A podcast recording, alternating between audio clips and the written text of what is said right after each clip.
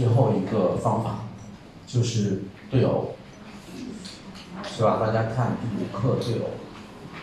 那么我们这个学习的重点呢，就是让大家了解，在我们的修辞方法当中，还有一个非常重要的，这个对偶，如果你使用的好的话，那么会使你的文章啊平添不少的文采。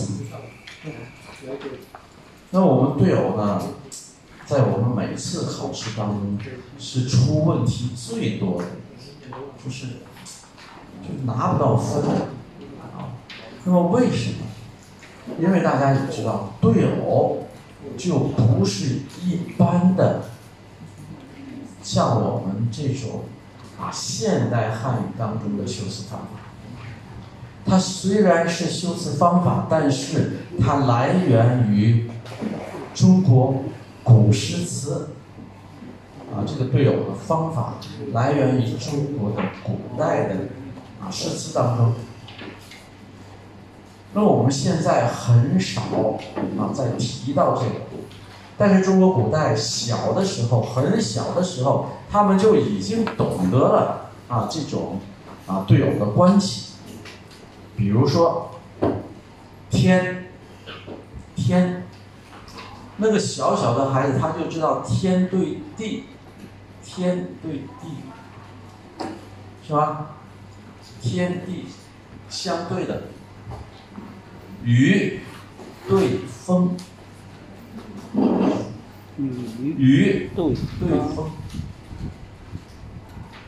那么这些是从啊。中国人很小的时候，他就会知道啊，三岁开始学习汉语的时候，他就会知道这些。那么，可是我们的现代的中国人，他们现在已经没有这些概念了。那么，他们在学习对偶，或者是他们在学习古诗词的时候，和我们的外国人同样的水平。大家看，现在还有几个人，几个年轻人，你过来让他说，哎。你这看景色这么好，你写一首诗吧，写一首古诗吧，哪怕是“床前明月光”呢，那他会告诉你什么呀？没本事，写不出来。为什么？那么这些文化在我们现代青年人的学习当中已经很几乎是没有了，不能说很少，几乎没有。那么对偶又是我们修辞方法当中一个很重要的，但是我呢还是想让大家来了解一下啊对偶是什么。那么其实对偶是什么呢？我们大家在生活当中，虽然我们身在泰国，你却常常看到我们在寺庙当中啊中国的寺庙当中，或者中国的啊。商店，凡是中国的家，都可能看到都有这种修辞方法。为什么？实际上，对偶在文章当中说它是修辞方法，在我们生活当中就是对联。看到过没有？对联呢？那我们俗称什么？对子，子。对吧？动看，为什么说动看呢？那么中国古代呢，它还叫楹联。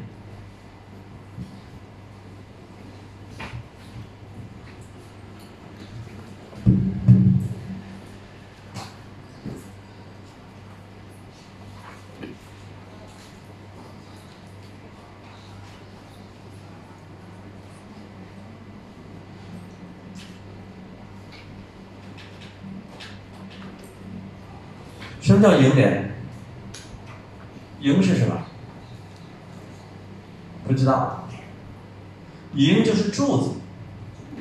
大家看那个对联贴在什么地方啊？贴在那个柱子上。柱子吗？柱。我们这屋里还有柱子呢。柱子吗？那么中国古代呢，它的对联都是贴在柱子上。或者呢，它是木头做的，然后怎么样，钉在这个柱子上，啊，所以大家看，那么现在中国的庙宇，就是寺庙当中，啊，我们在泰国寺庙当中也有很多很多的对联。那么在你的宗祠，我们现在泰国有很多的宗祠、宗亲总会。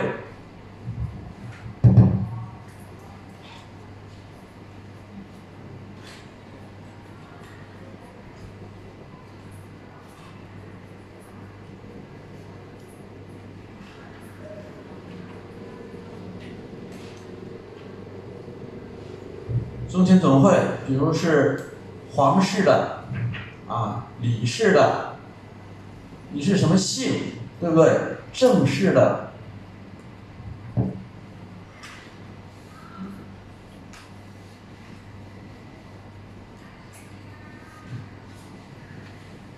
我们郎平那条马路上就有一个皇室的宗亲总会，对不对？那么你到了宗亲总会，你就看到那个祠堂的两边的柱子上就会有很多的对联。那么实际上呢，对偶这种方式就是中国古代对联放到了我们的文章里面，啊，放到了我们的文章里面。那么这种写作方法，在中国古代小说当中。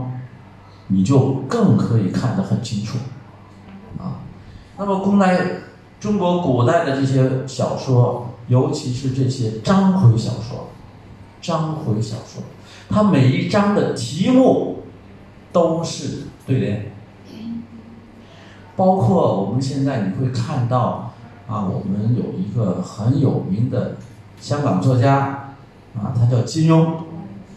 金庸啊，写了很多的武侠小说。那么你看他的那些每一章每一章的题目，也仍然是对联。那么他写了一共写了多少本小说呢？他写了十五部，十五部武侠小说。那么有的人就把这十五部的小说。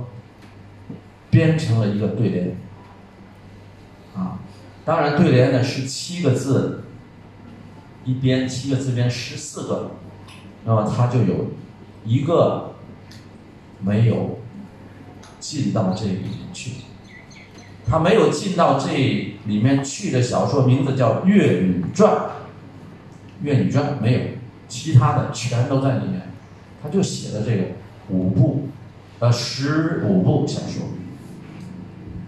大家知道他一开始是干什么吗？他一开始就是在报纸上写文章，每天写一小段每天写一小段久而久之，那么他怎么样，就变成了啊小说家。他是编故事的能手，但是他了解中国的历史。了解中国的对联，所以呢，我们大家想到这儿，那么我们就回想一下我们其他两门课，一个是我们的古代汉语，大家看我们的古代汉语当中，啊，除了古文之外，还有很多的古代的诗词，啊，古代的诗词当中，大家去看，有很多的对偶。对偶句就在我们古代诗词当中。那么我们看对偶它有什么形式？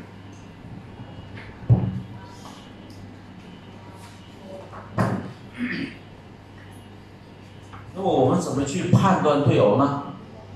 我们先看它的外形，啊，我们也知道我们的比喻，我们的排比，拟人。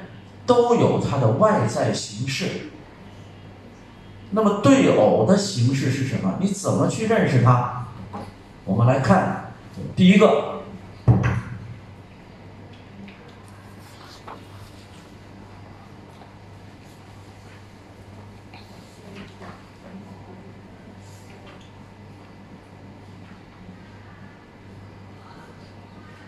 我们说对偶的特征，啊，对偶的特征。第一个，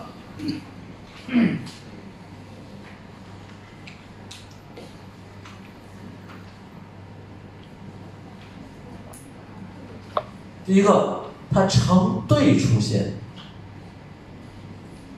什么叫成对出现呢？成对出现是什么？对白话。东看。酷，这个对不是东看，它也是东看。现在是什么？成对出现就是它一定有两句话。啊，成对出现怎么样？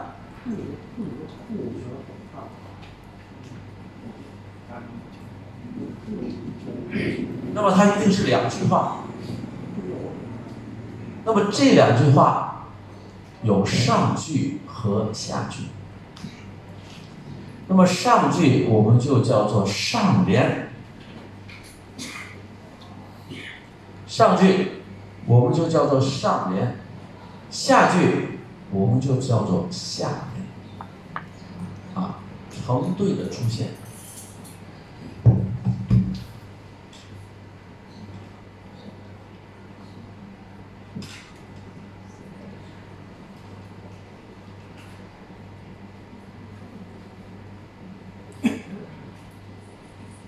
我们书上都有啊，大家听我的也行，你到时去看书也行。啊，第一个特征，它成对的出现；第二个特征。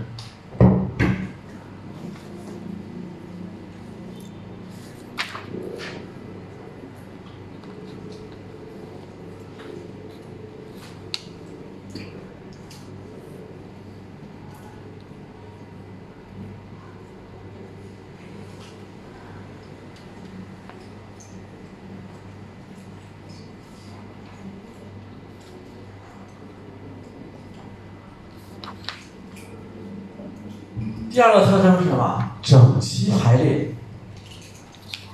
整齐排列，什么叫整齐排列呀？它上句和下句的字数怎么样？一样，相等。你看，上句是八个字，下句也一定八个字。上句几个字，下一句句一定是和它相等，所以它是整齐的排列。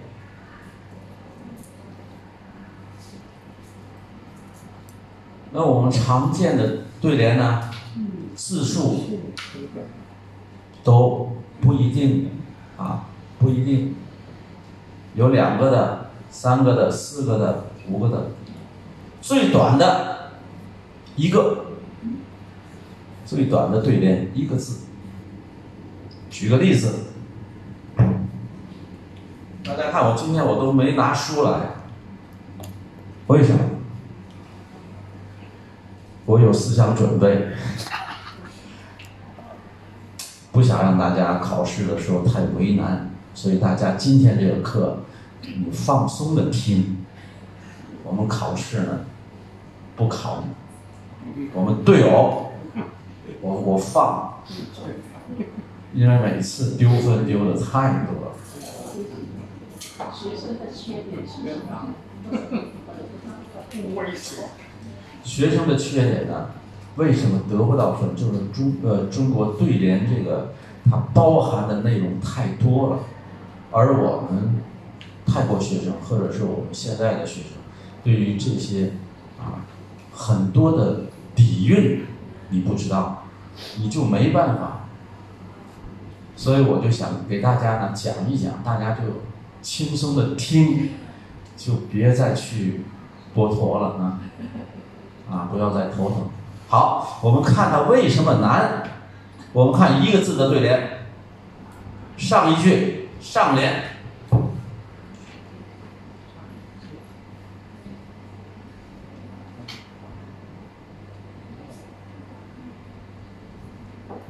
上联就一个字，墨，墨子的墨，对不对？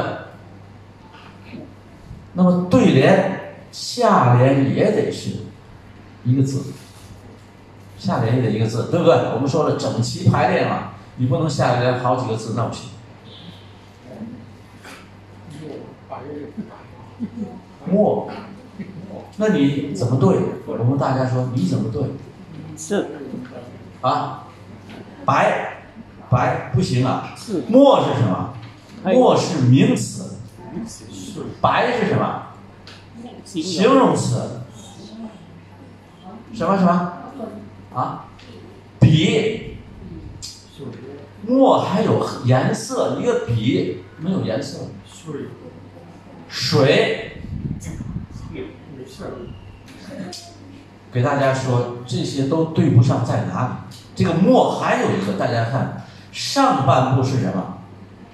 上半部是黑，下半部是土。怎么怎么对？刚才我们同学对的非常好，我们把它合起来就行了嘛。叫什么？白水啊，这黑土我们就对白水嘛。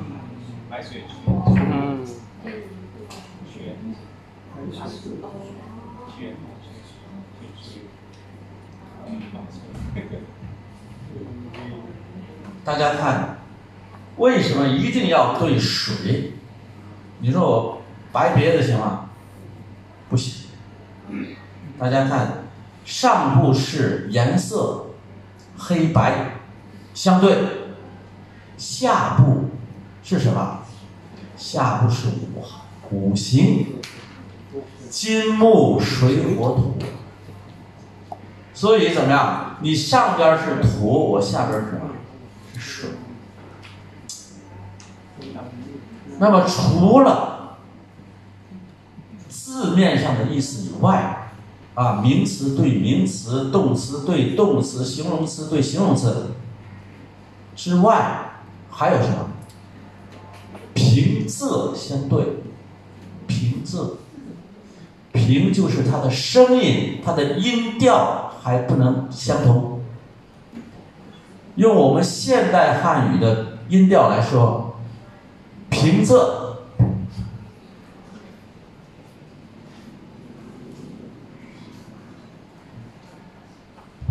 平仄声，平声是它的一声和二声，仄声是三声和四声。末几声啊？四。全几声啊？二。所以平仄相对，是吧？那么我们看刚才人说了啊，水，水也不行，为什么？平仄不对，墨和水都是仄，不行。再给大家出一个对联，大家看。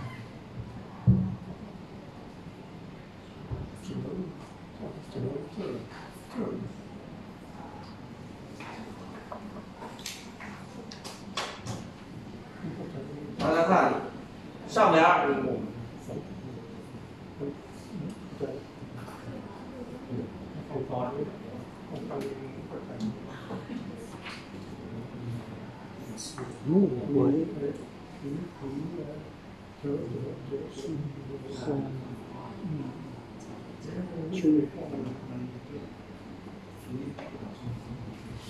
这个呢，到现在。也没有很好的下联。此木为柴，山山出。柴是什么？柴就是我们用来烧火的，对不对？柴。他说此木这样，这个木头呢是柴，不是有用的木头啊。此木为柴。山山出怎么样？只要有山的地方，就一定有。此木为柴，山山出。大家看它的好在哪里？此和木加在一起是什么？柴。柴。山和山搁在一起是什么？出。出。你来对吧？下联。此木为柴，山山出。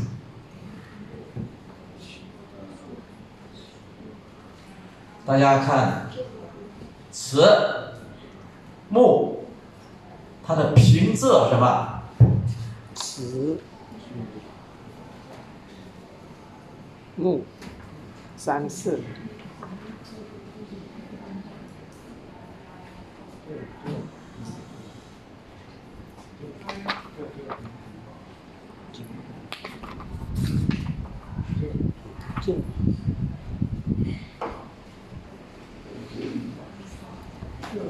在对联里可以，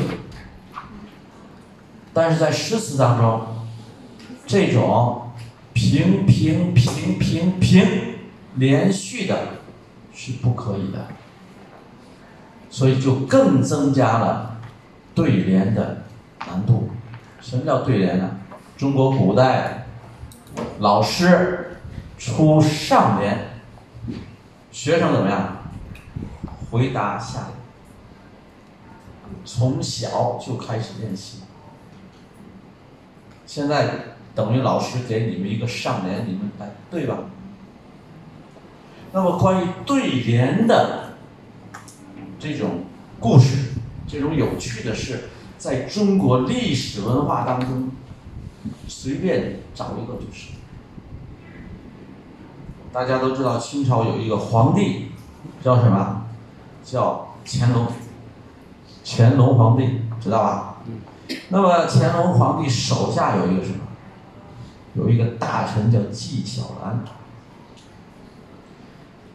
乾隆这个人啊，他经常的想卖弄他的学问，卖弄啊，就显示啊自己是一个文武双全的皇帝。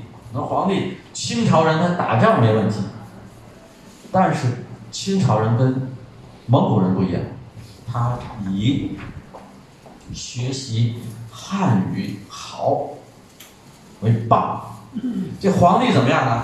他处处总想啊，让人知道我这个皇帝不仅仅能打仗，我还中国文化我还。有一年，有一年呢。本来这个皇帝呢，他们到了暑假，中国的热的时候是七八月份，八月份最热，不是四月份。我们泰国宋干节最热，八月份，慈禧他们啊，还有这些皇家的人，他们要从北京，北京这个地方啊，大家夏天千万不要去，比泰国还热。皇帝这些人怎么样，就会跑到。承德，河北省的承德，去过这个夏天。它叫什么？避暑，暑啊，暑假热，避避开这个。所以在承德有一个皇家的休息的行宫。我们也知道，泰国的国王也有很多的行宫在各个地方。那么在承德这个行宫，它叫避暑山庄。谁写的词啊？乾隆。乾隆爱卖弄啊，又写字又作诗。可是这一年怎么样？去不了了。农民这个这一年收成不好，农民起义在把这个河北省这一块正闹灾荒。结果怎么样？不去了。来到哪里？天津。看我在那儿，我就知道啊。来到天津怎么样？去哪里了？去天津的后花园。天津是城市，但是天津的后面有一个非常好的旅游景点，大家如果去的话，你千万别放过。它叫蓟县。蓟呀，蓟北，河北省蓟北。那么在那儿有什么呢？有一座山叫盘山。盘山。大家也知道，只要是有山的地方，就一定有凉快，它的温度怎么样就下来。所以他们就来到了盘山。乾隆一看，乾隆曾经三次下江南，这个大家都知道。乾隆下江南，还有这个电视剧，香港演员郑少秋演的，还有赵雅芝，这个看过吗？乾隆下江南，三下江南，每次下江南，这个皇帝怎么样？不当皇帝，穿上老百姓的衣服，私访，所以出现了很多的故事。结果来到盘山一看，乾隆说了一句话，大家就想：你如果去天津，你去不去盘山？乾隆说什么？他说：“早知有盘山，早知有盘山，何必下江南？”大家，这就是一个对联了。大家看，早知有盘山，何必下江南？江南是什么？苏州、杭州、长江以南嘛，江南嘛，长江以南。长江的南边都是南方。到了盘山一看，要知道有盘山，我何必去江南干什么去？说明什么？盘山的景色。为什么叫盘山呢？大家也知道，你要上山那个路怎么样？盘旋着上山，盘嘛是粘，但是这个粘不是我们吃饭的盘，是像圆圈一样爬上去。盘山怎么样？它分上盘、下盘、中盘。你到盘山下盘，水盛，水现，尤其是夏天。下个小雨的时候，你去盘山，到了盘山，你就不用看，就听吧，溪水的流动的声音，非常好听。下盘全部都是溪水，它不是瀑布，它不是瀑布，它是小溪，全都是水。中盘，十胜，石品呐。据说，盘山有各种各样的石头，有的像大象，有的像蟒蛇，有的像啊棋子。当中有两块石头非常有名，一个叫鹤断石，一个叫飞来石。鹤断石多大呢？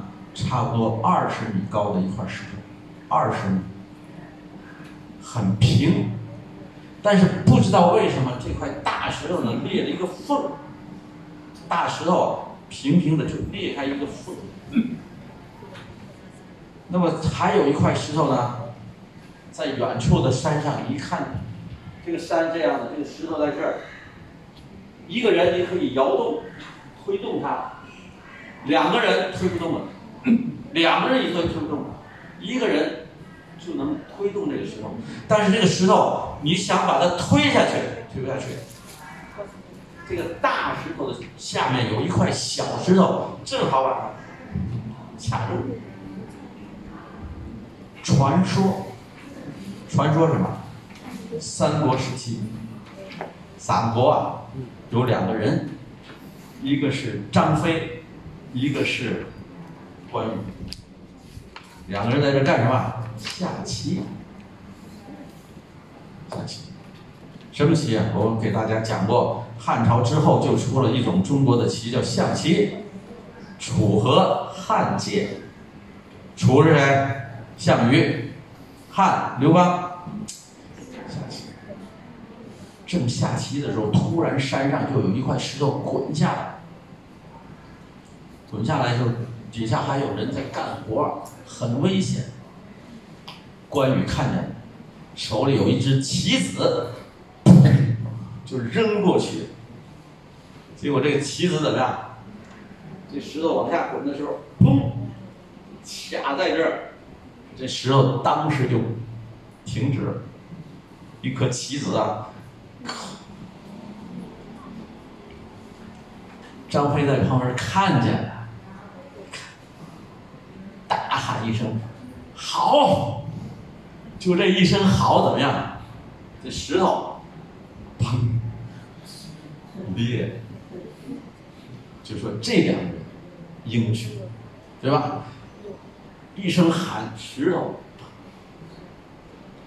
大家就想一想，如果你出去旅游，没有导游，你看什么意思？对吧？你看这大石头，一个大石头一个缝儿，你看看就完了。但是这里面有历史故事，导游一给你讲，哎呦，这个大石头我要在这照个相，为什么？这个像前边有三个字叫鹤断石，鹤喊呐，对不对？鹤断，一声喊把石头怎么样？崩断。上盘松圣，松松树，顿怂了，在盘山的上面。大家看盘山上面松树很多，非常的漂亮。但是盘山的松树有一个特点，松树大家都看过，你要去扑个灯呢，松树摇摇，去过吗？扑个灯，现在去据说很冷。去过扑灯，上面很平啊，但是松树很好，但是一般的松树都是尖的。盘山上面的松树，平的，这松树长得没有尖儿，非常的好看。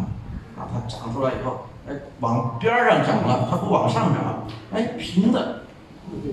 为什么？这里还有一个故事。导游不知道吧？导游给你讲一个。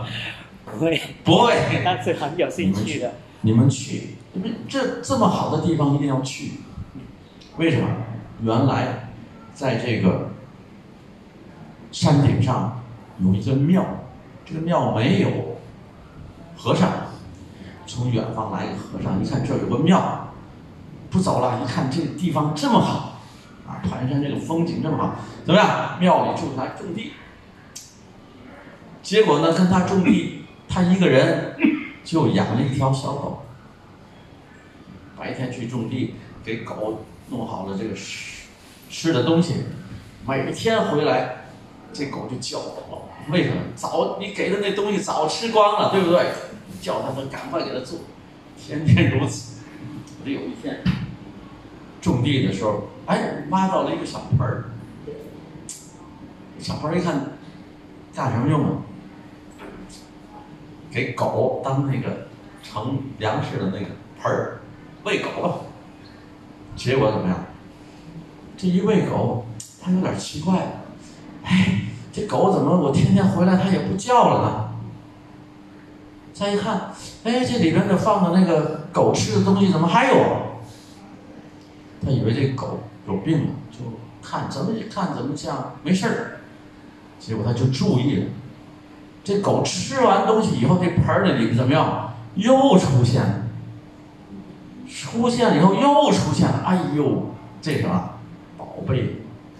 就往里倒点米，捞这个米，哎，出来还有米，太好。结果他就想，他一个和尚，他说要这个宝贝，就别人要知道了麻烦，我藏起来了，藏哪儿了呢？半夜挖坑，你看找个松树。挖底下，做个记号。一看这松树嘛，我不这这么多松树，我还不知道埋哪棵松树底下，爬上去把松树的尖儿剪掉了，啊，把这个松树的尖儿剪掉。你看边上都有尖儿，这树没尖儿，这棵松树没尖儿怎么样？我一看这盆儿就在这个树底下，很放心的回去就睡觉。第二天想找这盆儿，看看那盆儿还有没有。再一看，哇，树满山都都没尖儿了。如果没有导游，你说你看见这松树，你也不知道它好在什么地方。所以我们说，导游就是旅游的灵魂。我们上泰国哪里去玩，我一定得带上导游啊。导游给我讲讲，导游每次都不都不给我讲，然后我给他讲。那么这就是盘山。当时怎么样？到盘山以后，到盘山进盘山的时候有一个四方桥，这个桥做的非常的好，东南西北都通。大家想，桥应该就是一个方向，但是因为盘山的溪水很奇怪，它有各个方向的，所以这个排这个桥怎么样？这样也能走，这样也能走。底下的桥洞呢，水在桥洞底下。这个桥叫什么？叫八方桥。八方本来是四条，对不对？但是它做的四通八达，所以它叫八方桥。乾隆来到这儿以后，休息，坐在这个桥上。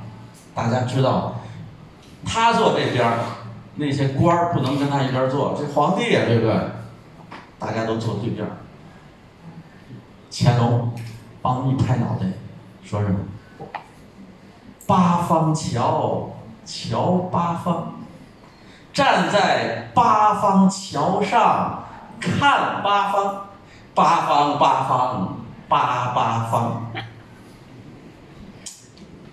大家听了啊，这是一上联儿，有一个字儿的，但是也有字儿很多的。你看乾隆这多少字儿？八方桥，桥八方，站在桥上看八方。八方八方八八方，底下说完以后，他很得意，就是你们对下联。底下这些人，你看看我，我看看你，谁都说不出来。大家注意改错啊！我们看看你们，你们看看我们，谁都不会说话。错在哪里？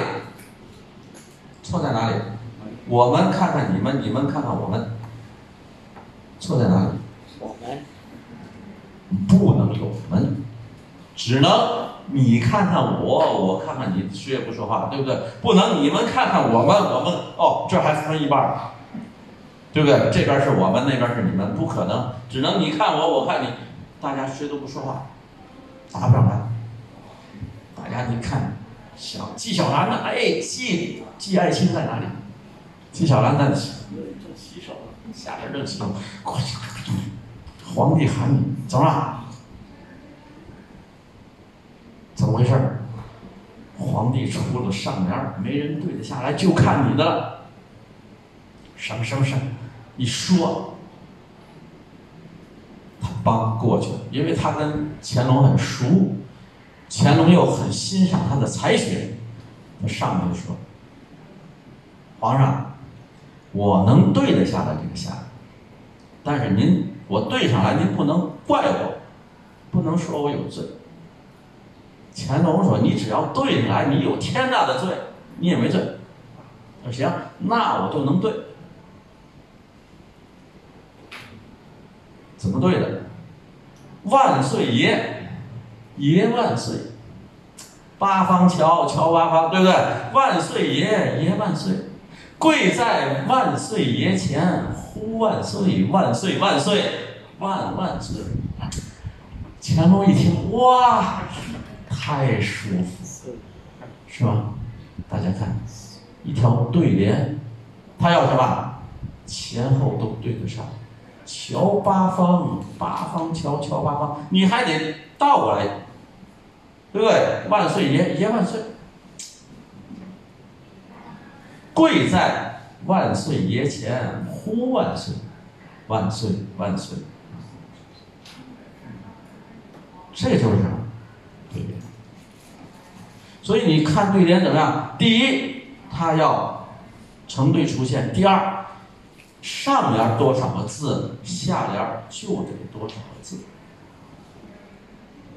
没听过吧？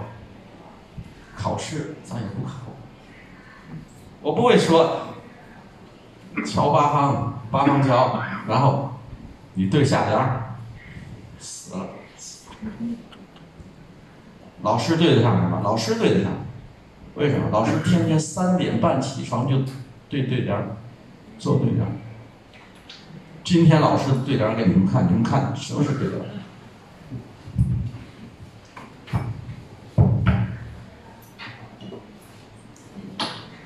你们看有没有道理？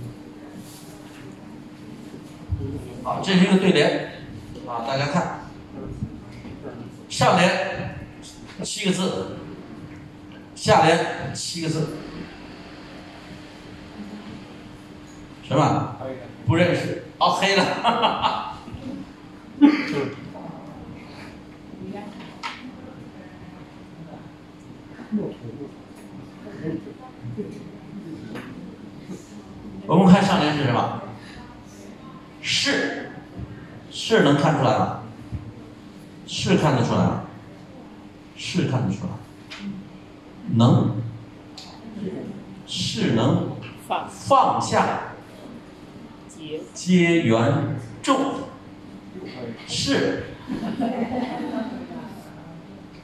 是。能放下，怎么样？为什么能放下？结缘众，众摆过来，那。放下摆过来，对不对？好，我们看下边，人若无求，进可轻。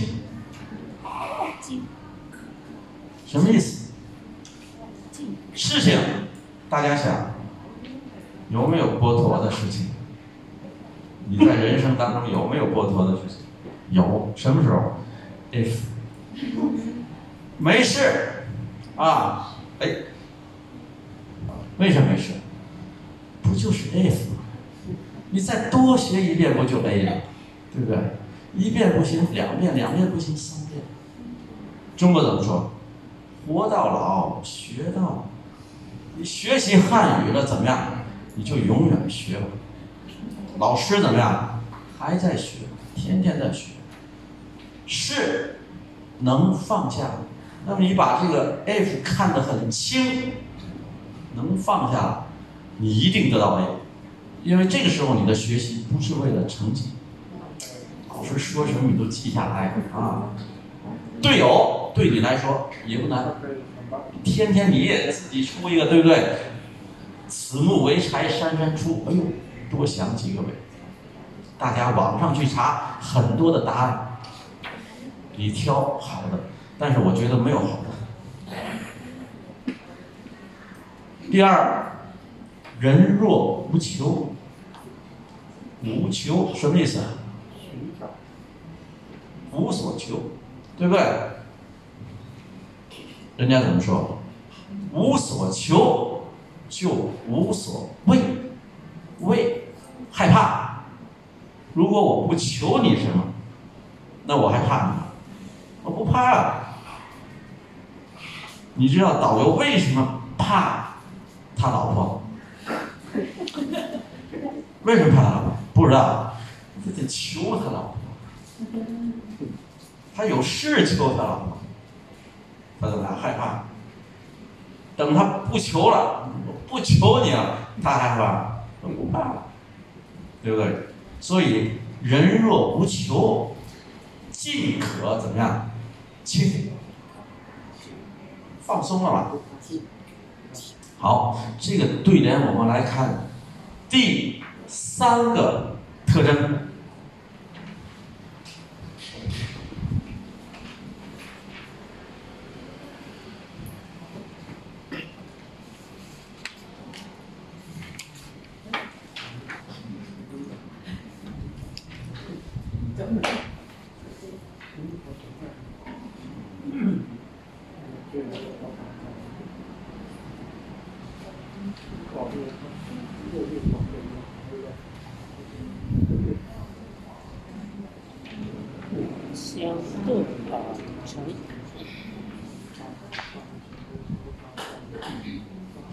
所有的对联相对而成。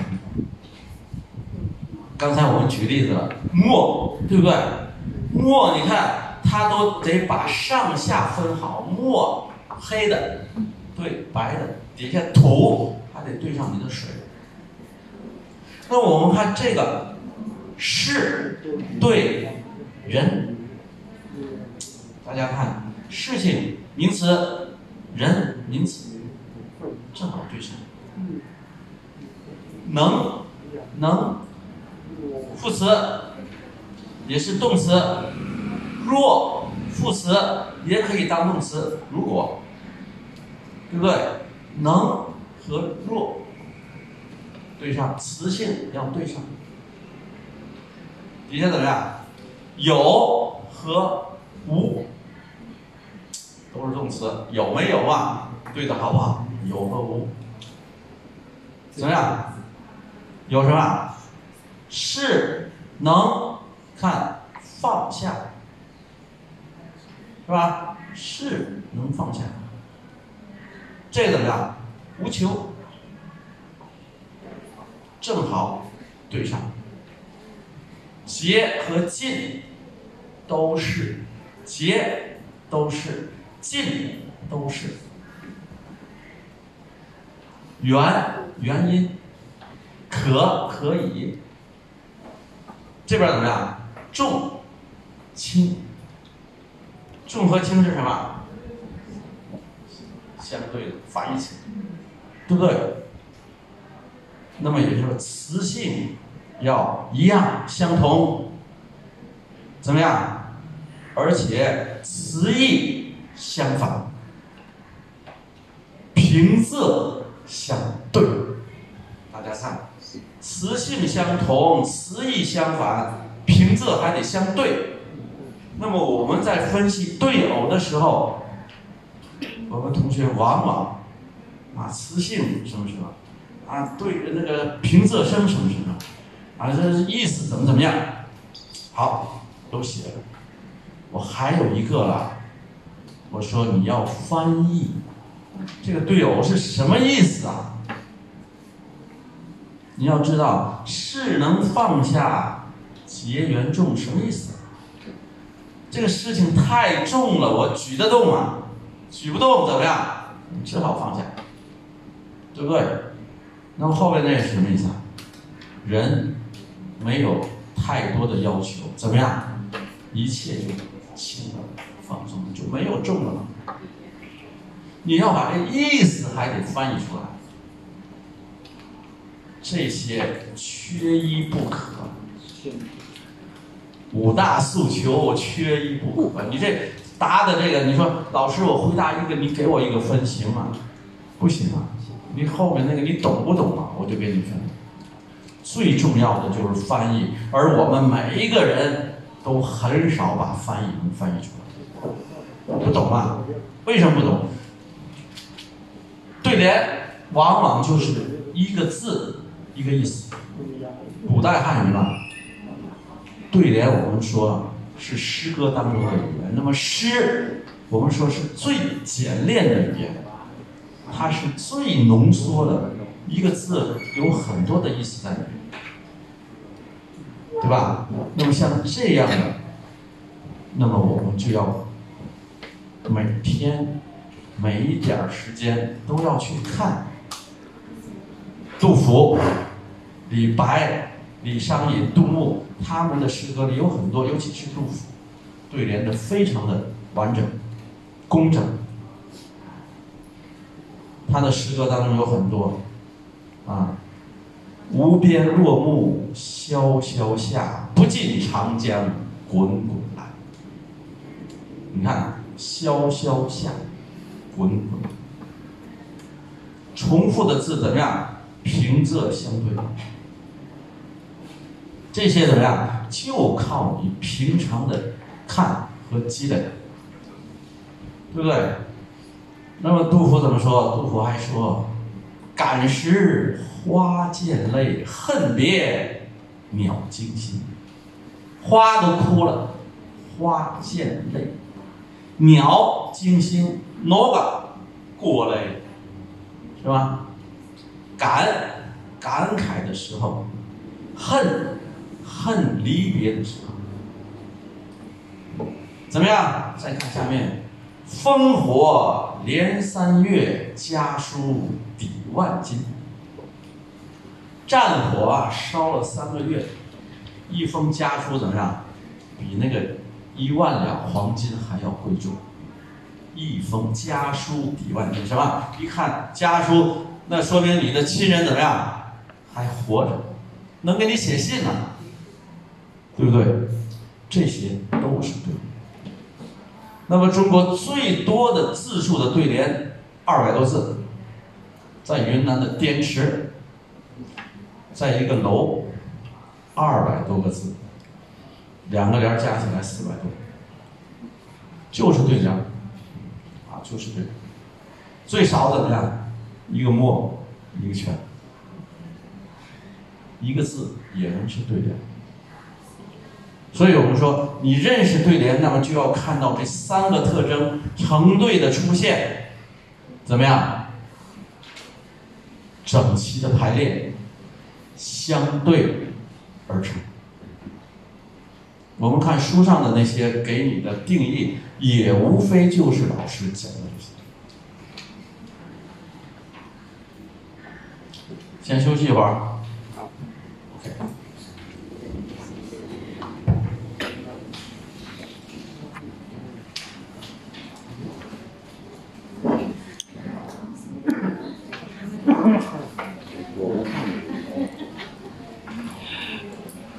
他们的教，不是他们也非常看的。我不知道为什么，好像你看学生是是自己，老师是刀啥什么？喜欢听吗？不喜欢我现在去录进去还有有时间就去再听啊。喜欢。喜欢喜欢。今天知道为什么今天你听的好吗？不考试，这样的眼睛听你的，不考试，因为没有没有考试的压力。我知道。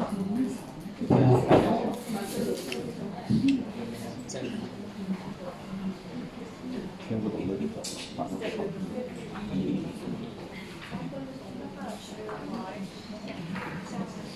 照去照去照。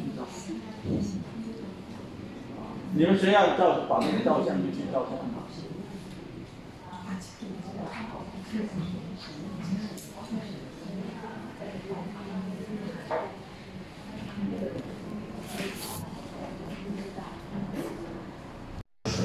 那么大家通过这些故事呢，你会更加知道啊怎么去对啊怎么去对。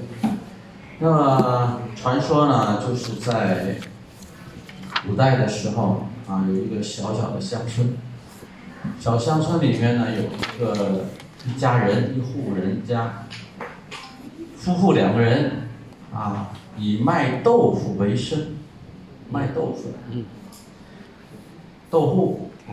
啊，他做豆腐，但是这两个人呢，都已经到了啊五十岁了，但是还没有小孩儿。两个人非常善良啊，卖豆腐嘛，你有钱你就给，你没有钱就送你，啊，你有你有了钱你就可以来还。那么两个人最大的心愿呢，就是有个小孩儿。那么两个人夫妻呢，就来到这个啊送子观音这儿啊，就来拜啊，说你怎么样也要送我们一个小孩。结果呢，真的给他送来一个小男孩，很高兴。但是小男孩长到三岁还不说话，就有点着急了。有一天，他爸爸就问他：“为什么你就不说话？”这个小男孩突然间开口说话：“你教过我吗？”啊，会说啊，太高兴了哈！突然说教你，我可教不了你，因为什么？我们都没有知识是，要么怎么样送你去老师那儿？当时中国的学校呢没有学校，老师一个人就算开一个学校，我们叫私塾，啊，那个时候叫私塾。我是老师，那么我就在家里收学生。那个时候收学生不是说你送来，然后走，是住在老师的家里，啊，老师管，然后你把钱给老师。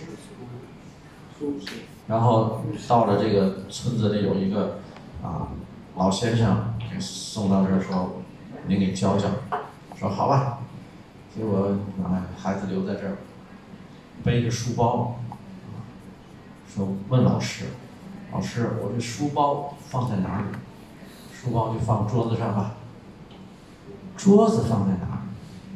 桌子放地上啊。老师，地放在哪？你回家吧，你这学生我教不了。让他你你拿你这学生我教不了。老师，地放哪儿？老师也回答不了，地放哪儿？对，对呀，地能放哪儿呢？你说是不是？你这学生走，结果一看就送到更好的老师家，啊，在那儿学，这一学就是七岁到七岁，三岁去学，七岁回来。回来的时候正赶上春节，过春节。过春节的时候怎么样？这个爸爸就拿好豆腐，每年都拿好豆腐，卷好红纸，怎么样？到这个村子里有一个老学问家啊，老宰相，最有学问的老大家里，把豆腐送给他，然后让他给写对联。大家知道春节嘛？要完了就有写对联的了，对吧？我们要挂。他儿子问他：“你干嘛去？”我写写对联让谁谁谁。怎么还让别人写呢？我就能啊！天天在那儿对对子嘛，老师出上联我对下联嘛，这太容易了。啊，高兴死了！你写吧，不开红。写了，贴上。不说这家人，就说这个老宰相，这个村子里最有学问的人，几乎每年所有村子里的对联都是他写的。这个文人呢，他有一个爱好，写完之后他要去看一看，然后看看有没有人比他写的好，对不对？看。看着看着他就想起来了，为什么？哎，今年这个豆腐怎么没送来呢？是吧？每年这个豆腐都送来，这个卖豆腐的就住在他家后花园这门就对着他家后花园他说：“我看完村子里，回家的时候再捎带脚看一下他家的对联，谁给写？怎么今年没送豆腐呢？还是没贴，还是怎么样？都看完一看，没有比他写的好。”心里很高兴，到这个卖豆腐家门口。他坐轿子了，停，看哦，这对联写的好，写的什么对联啊？门对千棵竹，自己的门啊，对着千棵竹子蹲派呀。下联写什么？家藏万卷书，门啊对着千棵竹子，家里怎么样？万卷书，这文章写的，这对联写的太好，是吧？门对千棵竹，家藏万卷书。再一看横批，这个对联还有横批，春联都是有横批的，写什么？大块文章。文章啊，就说这写文章写的非常好的，我们往往叫大块文章、大手笔。这个宰相一看，谁给他写的？太好，大块文章贴你们家就不太对了。你们家卖豆腐的大块豆腐还差不多，对不对？你豆腐嘛，大块豆腐还行，你大块文章谁给你写的？回家越想越好，叫家人说：“哎，去问问卖豆腐他们家谁给他写的对联。”这佣人嘎啦跑到去，跑到正看小孩在那放炮呢，放哎，小孩小孩，你们家对联谁给写的？我自己写的。你写的啊？你会写会？那个，你看，老爷他们家小孩自己写的啊，写的这么好。越想，心里就不开心，他不想让别人写的比他好。为什么好呢？这个有情有景，他家后花园就是竹子，一片竹林，竹子嘛，所以他才门对千棵竹，这太好了。对你这此情此景你也对得上。把那个佣人叫来，佣人把那竹子给我砍了，竹子啊，从墙外头让他看不见，梆梆梆给我剪短了。老爷，咱们今年大初一，今天初一咱们不干活，您这我这这一年也不消停，你给我剪了，没办法。那竹子大家想好剪了，声音就很大。小孩一看，哟，他大年初一的，他把竹子剪短了，什么意思啊？一看对联，哦，冲我这对联来的。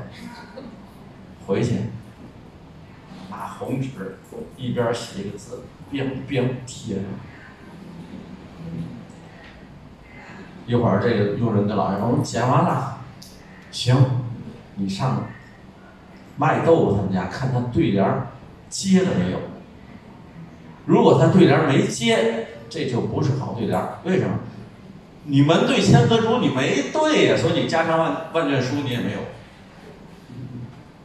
过去一看，老爷他们家对联没接，真不错。刚说好，可是他一边贴一个字儿，啊，贴什么字儿？他说这边贴个短，这边贴个长。老爷一听，心里又不高兴。门对千棵竹短，家藏万卷书长。你看我家除了万卷书怎么样，还很时间还很长。你那竹怎么样？短。这老爷一看，怎么办？你们就别歇着了，把竹子连根给我去掉。没竹子了，我看他怎么办？也对不上啊，对不对？老爷这大初一的哪能这么干活儿？干！几个人就把那珠子连根拔了。这小孩更知道了，这比那捡珠子动静还大你。看这老爷跟我对上，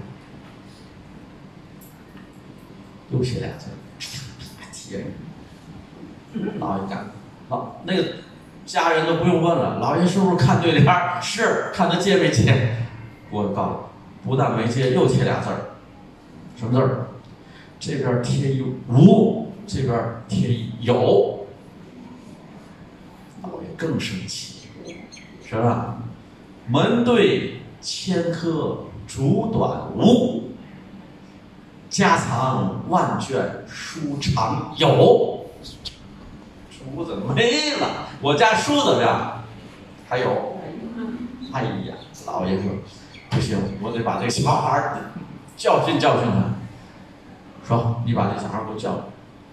家人到那，小孩正穿这个衣服。哎，你你老爷那个，我们老爷叫你去。你们老爷谁？老爷谁？村里特别有名，以前都是宰相。你们老爷是有知识的人，是有知识的人，不知道礼尚往来。礼尚不是那个上，是在礼节上，我们最重视的是在往来之间要有礼节。你家老爷是有知识的人，不知道请一个文人要有勤俭。回去跟老爷一说，老爷说啊，好，你告诉我他穿什么衣服？小男孩过春节穿一身绿。老爷写一个对联说，你给他这对联如果他把这对联给我对上来，我就发请柬给他。好，但是有一样，他如果问我穿什么衣服，你千万不能告诉他。好，帮我们老爷说了，你对联对上，请柬给你，你对不上来，你什么文人呢？小孩一看，这老爷不但不讲礼貌，还骂人。他说什么？山中的蛤蟆穿绿袄，知道蛤蟆？狗狗狗狗。山里的青蛙穿绿袄，他说小孩是山里的青蛙，都穿一身绿嘛，骂我吧，嘿，马上，哎，你们老爷穿什么衣服？嘿，我们老爷都告我了，不告诉你，为什么要想告，想问我们老爷穿什么衣服？你不告我我也知道。你们老爷在家里不就穿女人的衣服吗？瞎说！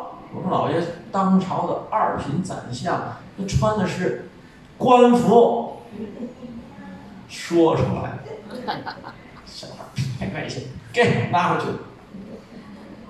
老爷一看，啪打的，谁让你告诉他了？啊，我没告诉他，没告诉他怎么写出来？他说您在家里穿女人的衣服，这不是骂您吗？我能？老爷一看，这个家人太笨了。什么对联？落汤的螃蟹披红袍，螃蟹好在哪？不，落汤。中国人汤是什么？煮开了的水。落汤怎么样？那螃蟹到开水里怎么样？红了吗？披红袍，因为他穿招服那个官服嘛，红的。怎么样？写清点，小孩清。这个就是，对不对？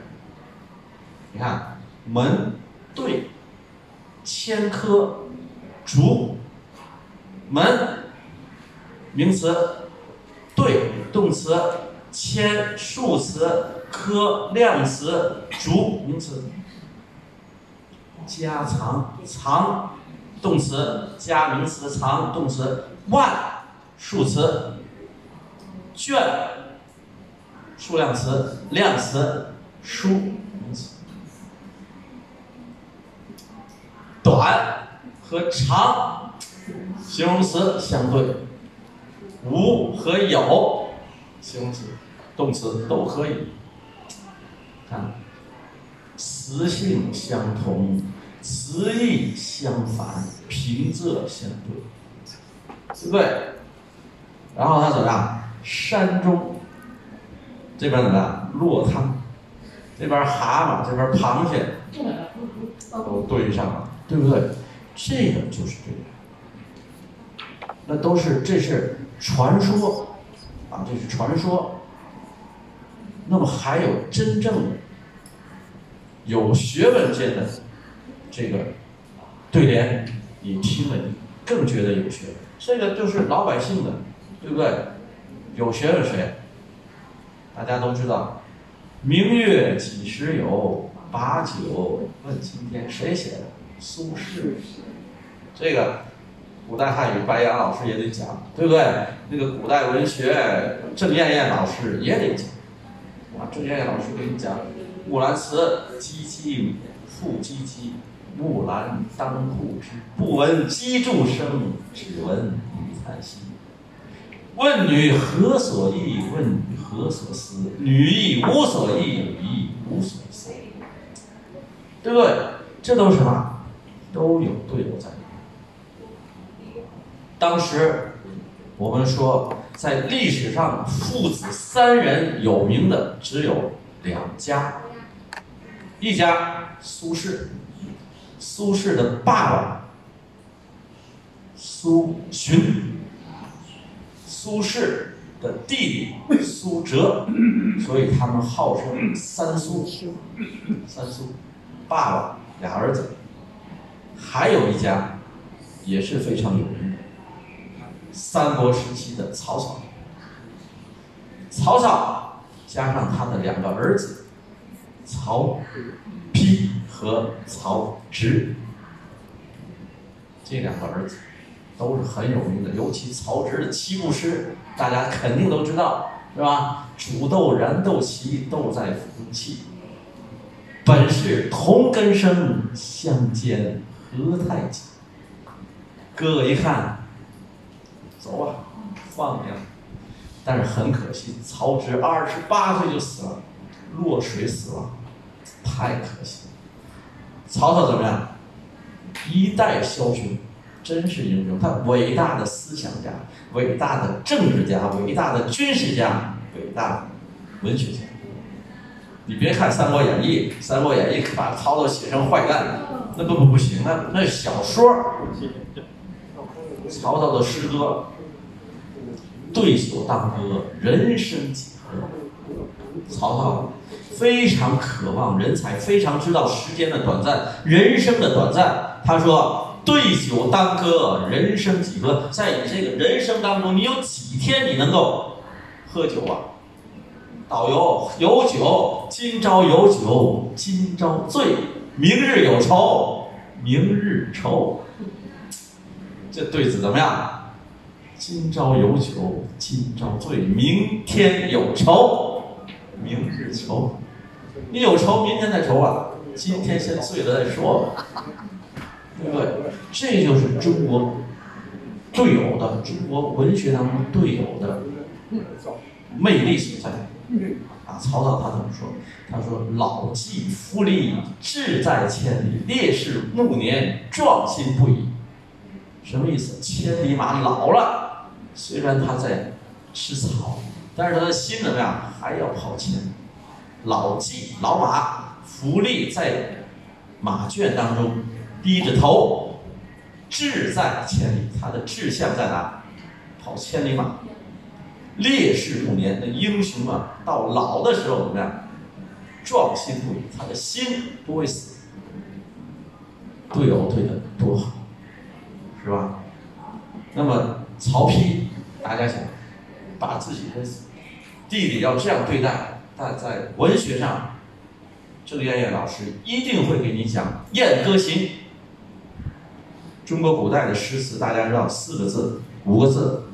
后来七个字，第一首中国古代第一首七个字的诗，曹丕写的《燕歌行》，他能把五字诗变成七个字。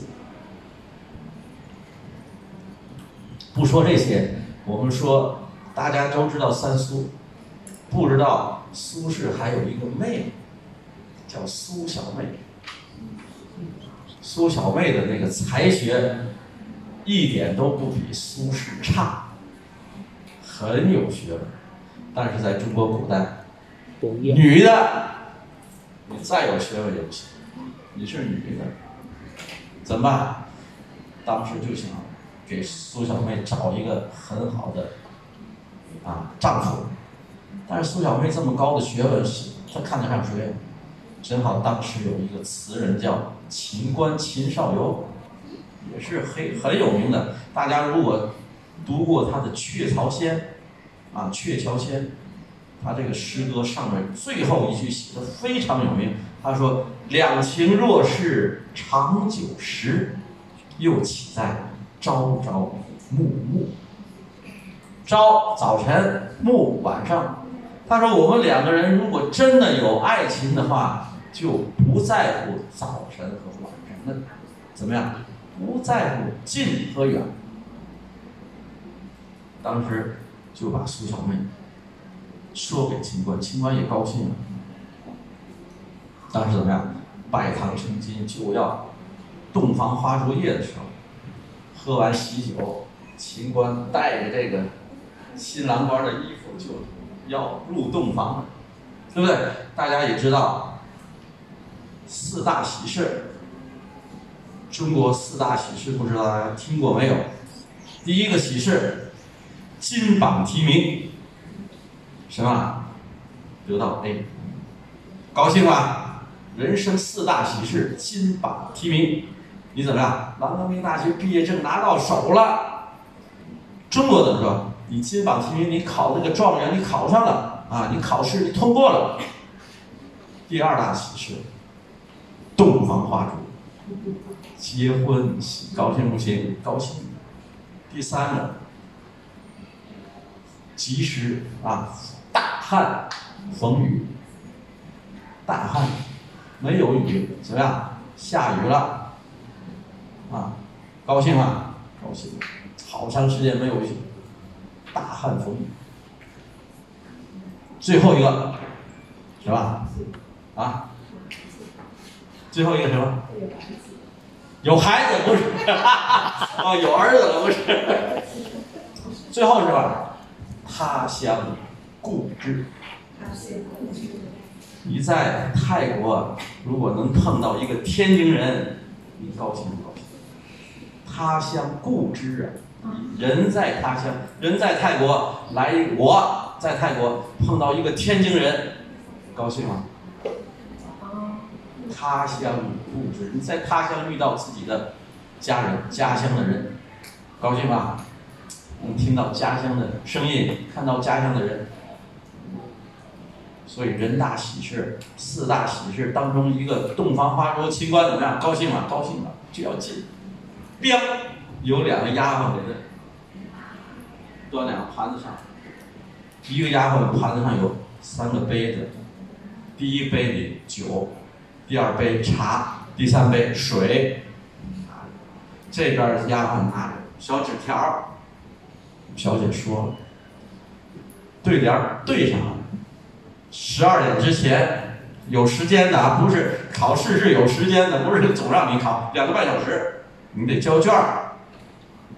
十二点之前你交卷儿，喝酒进洞房。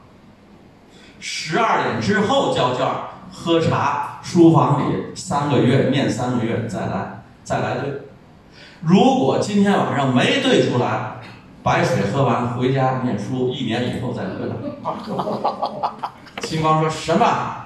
你对什么？对联儿。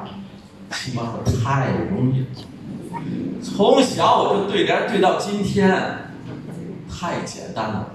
拿来，题目一打开，一看这个上联，乍一看很简单，再琢磨越琢磨。越难。上边什么？双手推开窗前月。双手推开窗户，看见什么？月亮。双手推开窗前月。越想看似简单，两个手推开窗户就看见月亮，怎么对？对的水平低了，显不出来我清官的学问。要想对好了，一时半时还想不出来好的对子。怎么样？在大厅里就推了，双手推开，双手，哎呀，就推了，就在这转。苏轼怎么样？喝完酒之后，他就想，他这妹妹他太了解，经常会出难题难别人。他想会不会出对联又难那个新郎过来一看，好，果然在那儿推呢。他一边推一边念，念的声音，苏轼就听见了。哦，上联是双手推开窗前月。一个在上边推，这苏轼这文人呢，碰到这以后他又忘了告诉这个小妹让他进去。就忘了去想这对联儿，他在下边对，一个在上面转，一个在下边想。想着想着，苏轼就来到水边儿，看见水里的月亮，噔，下边就想出来了，马上就想告诉秦观，一想不行，我这么告诉他，他太没面子了，下来这文人了，怎么办呢？等着。清官溜达溜达溜达，一个大荷花缸前边，苏轼赶紧拿小石头，嘣，就把石头扔在这个荷花缸里。大家想，荷花缸里也有那个水，对不对？这石头一进去怎么样？乱。当时清官脑子马上就开窍了，马上下联给小姐一看，喝酒进洞房。下联写的什么？一石冲破水底天。一颗石头打破什么？水底天。看窗前月，水底天。双手一石推开，打破，好不好？所以这个对联堪称千古绝对。那很多的对联都是有很有意义。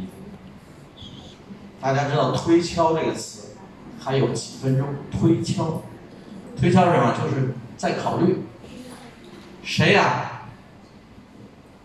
唐朝最有名的诗人，但是他是和尚，他叫贾岛，他也姓贾，姓贾的岛高啊，海南岛、普吉岛，贾岛，这个人写。非常的要求严格，差一点他也不信。他是个和尚，所以他没事就想。有一天从外面回来，已经是深夜，他一推那个庙门，你是你娘！一响那声音，声音很大，那个树上那鸟怎么样？飞了。马上想了一个对联出来，怎么样？他说：“鸟宿池边树，鸟啊在池边的树上睡觉，僧推月下门。回来晚上回来，他想这个僧推月下门好呢，还是敲这个月下门好？敲呢，嘣嘣嘣，推，嗯，他就想推还是敲？他就天天就是这个，是推好还是敲好？推好还是敲好？就推敲推敲，走到大街上的时候，邦当人家给他摁地上。为什么？正好大官从这过，你得给让道啊！这和尚就冲着那个轿子就去，咣给摁了。说你怎么不让道？哎，我想这个诗，我想的太入迷了，没听到。大轿子里坐的谁呢？大官是谁呢？韩愈。大家知道韩愈吗？唐朝大文人韩愈，韩愈写的诗说，我们也叫诗税，什么意思？说老师的，啊，我经常说老师，老师什么？师者，啊，师，授业解惑者也。谁说的？韩愈。老师干什么的？就给你解决问题，传授你知识，这样的人就是老师。